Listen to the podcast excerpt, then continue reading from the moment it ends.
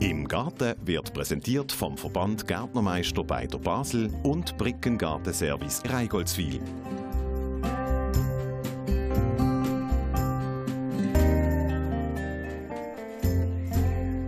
Lang haben wir darauf gewartet und uns die wunderschöne Blumenpracht herbeigesehnt. Jetzt ist es soweit. Er ist hier, der Frühling. Mitgebracht hat er uns viele Farben. Und es duftet und kützelt uns in der Nase.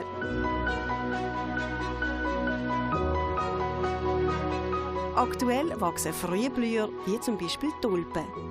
Es gibt verschiedene Arten mit grossen und kleinen Köpfen, eng gewickelt oder breiter gefächert oder auch sonnige, die oben bei den Blüten ausgefranst sind. Seit dem 16. Jahrhundert ist Holland das Zentrum der Tulpenzucht. Dort werden über 1200 Sorten kultiviert. Für uns ist Tulpe Symbol vom Frühling. Neben den Tulpen strecken auch die Osterglocken ihre Köpfe in die Sonne. Sie haben sechs bis zehn Blütenblätter. Sie sind einzeln angeordnet und umgeben die Nebenkrone, wo wiederum die sechs Staubblätter einschließt. Die Osterglocke wächst am liebsten an der Sonne oder im Halbschatten und sie gilt als Symbol vom ewigen Leben.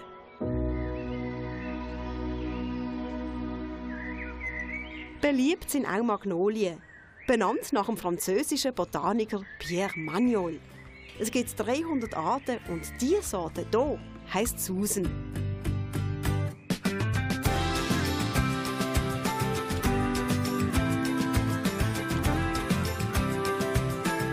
Wir sind heute in Reigoldswil, im hintersten Ort im Tal von der Hinteren Franken. Und das hier ist der Garten von der Familie Bricken.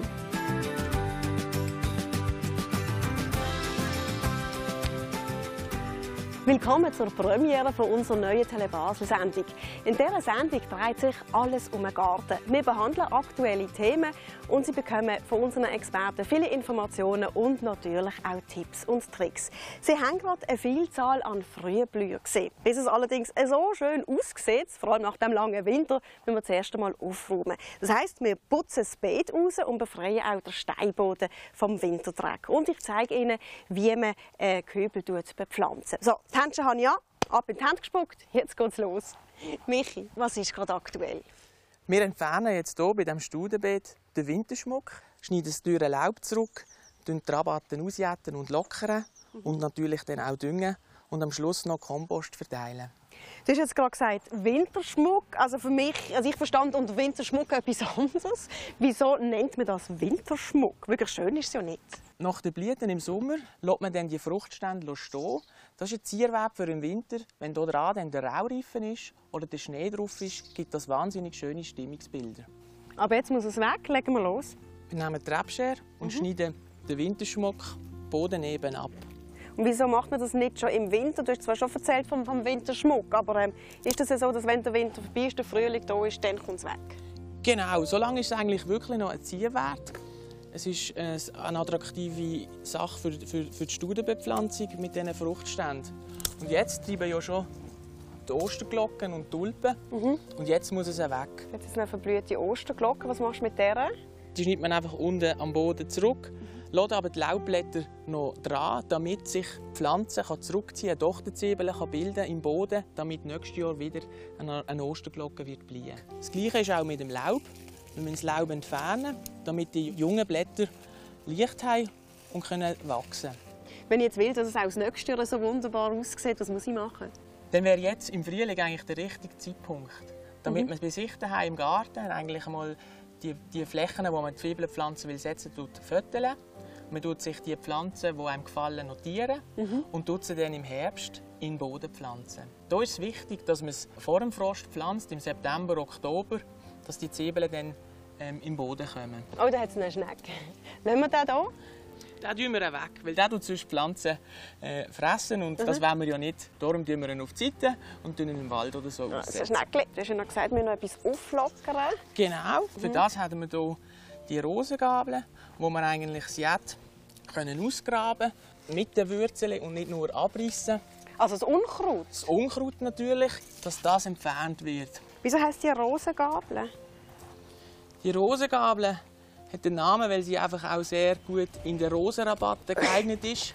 Sie ist auf einer Seite sehr schmal und verletzt, verletzt die Wurzeln nicht bei den Pflanzen. Wieso schaffst du nicht mit Händchen? Ich habe die Händchen natürlich angelegt, damit meine Fingernägel nicht kaputt gehen. Ja. Du schaffst nicht mit Händchen? Für mich ist es so, ich muss, ich muss, ich muss Pflanzen oder den Boden können spüren und ich habe wirklich einfach persönlich nicht gerne Händchen an, Mhm. sondern muss die Materialien können fühlen und ertasten. Also die dürren Blätter sind weg, das Unkraut auch. Was ist der nächste Schritt? Der nächste Schritt ist, dass wir jetzt eigentlich würde, äh, Blumendünger Mhm. einsetzen, damit die Pflanzen auch die nötigen Nährstoffe haben. Das stinkt. Der stinkt, ja. Das ist ein vollorganischer Blumendünger. Wie es der Name schon sagt, ist organisch und schmeckt dementsprechend auch. Wichtig ist einfach, dass man den Dünger dann auch ein bisschen fein einhäckelt, dass er dann eigentlich auch zu den Wurzeln kommt. Wie oft machen wir das? Düngen würde ich jetzt empfehlen, sicher im Frühling, gerade bei so einer Studenrabatte, Ja. ähm, damit dann die Pflanzen wirklich auch vital in die Saison können starten können. Jetzt würden wir noch ein bisschen Kompost oder Studenmulch drauf tun. Das verteilen wir jetzt eigentlich auf den freien Flächen, wo keine Pflänzchen sind. Das dient, damit das Unkraut nicht gerade wieder kommt. Und andererseits gibt es auch einen Verdunstungsschutz, dass die Feuchtigkeit für die Pflanzen besser kann gespeichert werden in der Erde.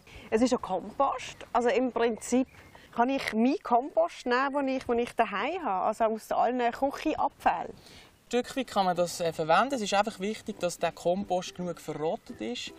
Ähm, nicht, dass man hier halbe Küchenabfälle in der Rabatte verteilt, das wäre sicher nicht gut. Aber ich glaube, wir sind weit. Unser Beet ist rausgeputzt. Genau, das Beet wäre jetzt eigentlich parat für, Parat für den Sommer. für den Sommer.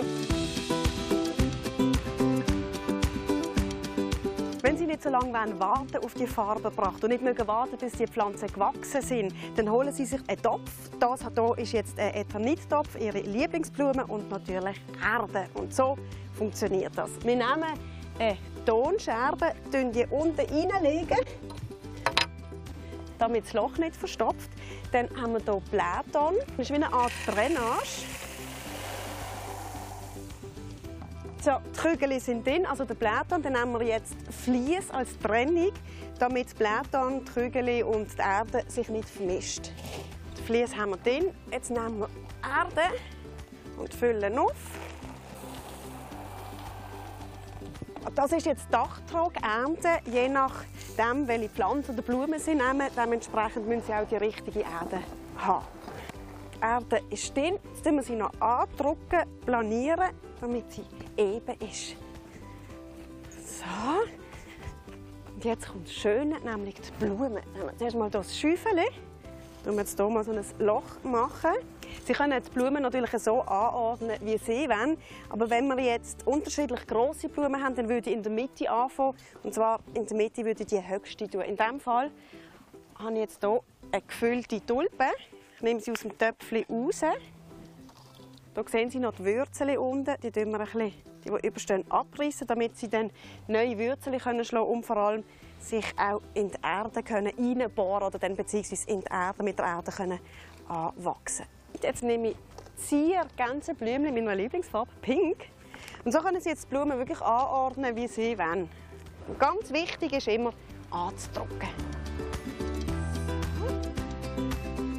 Damit die Tulpe nicht umkippt, tue ich ein Bambussteckchen rein und binde sie an. Dann kann sie nicht umgehen. So, fast fertig. Was jetzt noch fehlt, ist Dünger. Und da tun wir jetzt ganz fein oben drüber. Wichtig ist, dass ich den Topf nicht mit Erde bis ganz offen füllen. Weil wenn dann das Wasser kommt, dann wird die Erde überschwappen. Also immer irgendwie so, ja, so 5, 5 cm würde ich sagen, unter dem Rand lassen. Und dann wird das Ganze noch richtig begossen, damit der Dünger auch wirklich abends in die kommt. Voilà! Das sieht doch schon mal schön aus. Und schon haben Sie den Frühling im Topf.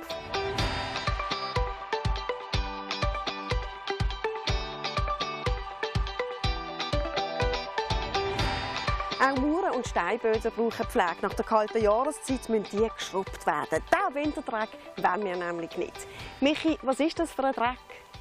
Hier lagern sich Algen, Moos, Flechten und Feinstaub mhm. an auf diesen Materialien. Wie kriegt man jetzt den Dreck am besten weg? Ich nehme an, am einfachsten ist ein Hochdruckreiniger, oder? Nein, auf alle Fälle nicht mit einem Hochdruckreiniger. Wieso nicht? Wieso nicht? Mit dem Hochdruckreiniger tun wir die Oberfläche vom Material verletzen und die Algen die sich noch schneller ansammeln, damit man eigentlich kein langfristiges Resultat hat. Man macht eigentlich den Stein, aber auch die Fugen kaputt. Was nehmen wir denn?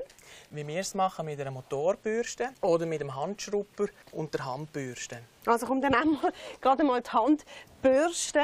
So erspare ich mir das Fitnesscenter. Was hast jetzt du da für ein Reinigungsmittel? Das ist ein Algenmoosempfänger, wo wir den Dreck wegbekommen Jetzt tun wir den aufsprühen. Das lassen wir dann etwa 30 Minuten einwirken.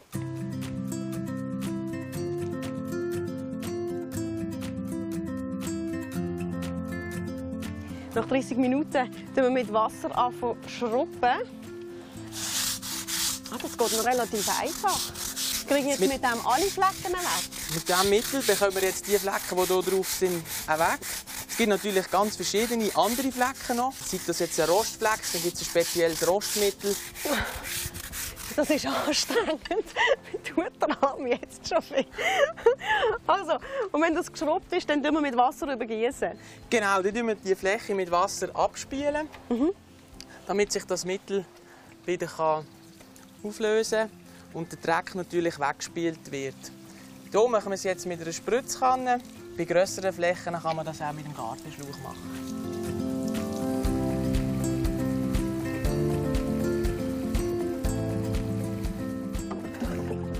Ganz etwas Schönes ist ein Kräuterschneck, so einen wie du jetzt hier hast. Was für Kräuter empfiehlst du mir, damit ich in der Küche immer gerüstet bei uns Rechten zur Hand habe?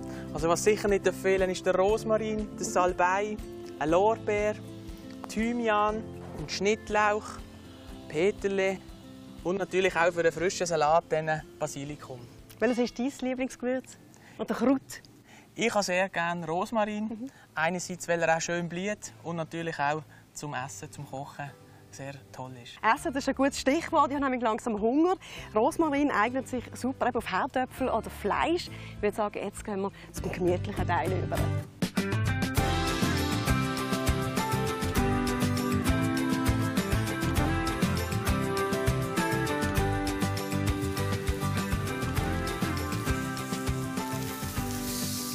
Abschließen wir den Tag mit einem feinen Grill. Wenn Sie jetzt eine Frage haben zum Thema Garten, dann schicken Sie Ihre Frage an garten.telebasel.ch. Unsere Experten beantworten Ihre Fragen oder wir sie in den nächsten Sendungen behandeln. Nutzen Sie auch unseren Garten-Channel auf telebasel.ch. Dort finden Sie weitere Tipps und Tricks. Wir sehen uns im Garten. Im Garten ist präsentiert worden vom Verband Gärtnermeister Beider Basel und Brickengartenservice Reigoldswil.